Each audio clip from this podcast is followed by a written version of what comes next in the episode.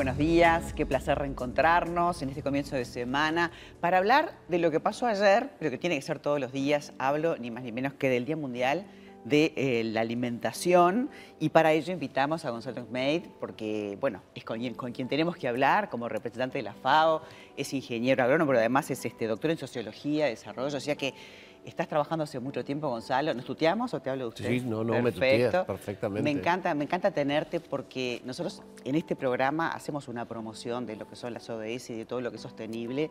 Y bueno, considerando el trabajo que hace ONU y que hace la FAO, nos encanta, es un privilegio que estés. Muchas gracias y felicitaciones por ya tener dos años haciendo el programa. Eh, me, siento muy bien recibido, con mucho gusto de, de poder hablar de los temas de la FAO y de Naciones Unidas en general. Eh, son más de 150 países en los que se celebra y, debería ser el mundo entero, ¿verdad? Porque esto es, eh, cuando uno habla del hambre en el mundo y de la equidad, uno tiene que pensar en todos. Eh, sabemos que se producen muchos alimentos en el planeta, pero que se distribuyen de forma desigual y creo que la labor viene por ahí, ¿no? Sí, claramente. en realidad deberían ser los 193 países que se comprometieron con los Objetivos de Desarrollo Sostenible en septiembre del 2015. el Acuerdo de Naciones Unidas, que lo conocemos coloquialmente como ODS, los que deberían estar trabajando en pos de hambre cero, en, pos de erradicar el hambre o el padecimiento alimentario de cualquier población de aquí al 2030. Lamentablemente eso no, no, está sucediendo, o mejor dicho, veníamos trabajando en esa dirección y la pandemia y fenómenos posteriores a la pandemia nos han rezagado mucho. Eh, básicamente tenemos no solo los efectos de dos años de una crisis sanitaria global, sino ahora los efectos del conflicto bélico, de, la guerra básicamente, eh, lo que está sucediendo en Ucrania, las tensiones que hay en el mundo, en otros lugares del mundo, tensiones prebélicas y que impactan en el precio de los insumos, en el precio de los, de los combustibles, en el precio de los alimentos, fertilizantes. Todo eso es un combo. Esa, cadena, ¿no?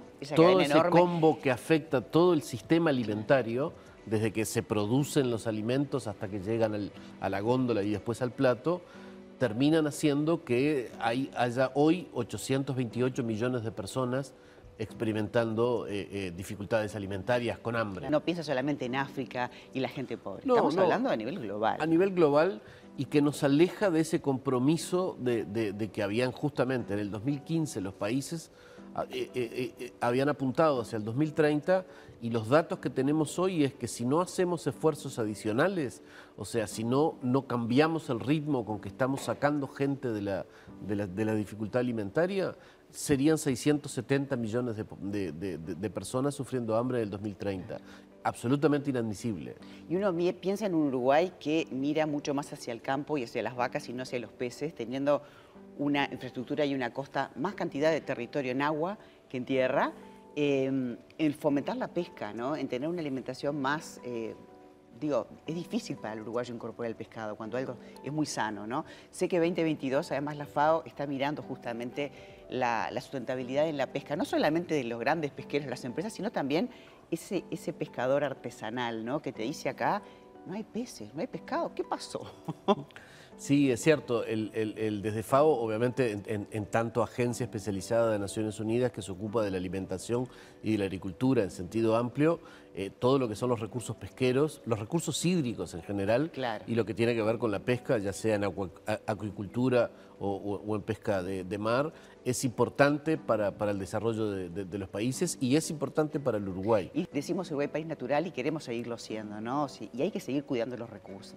Absolutamente. La, correcta gestión de nuestros recursos hídricos es una, es una prioridad nacional, o sea, se, ha mantenido, por suerte, políticas de Estado tratando de, que eso se lleve a la práctica, pero tenemos problemas, o sea, tenemos problemas porque tenemos contaminación de los cursos de agua dulce por la, eh, digamos, en, relación al, agregado de, fertilizantes y el, drenaje que se hace superficial, que son problemas que suceden en todo el mundo, pero que hay que atenderlos y cuidarlos de manera importante.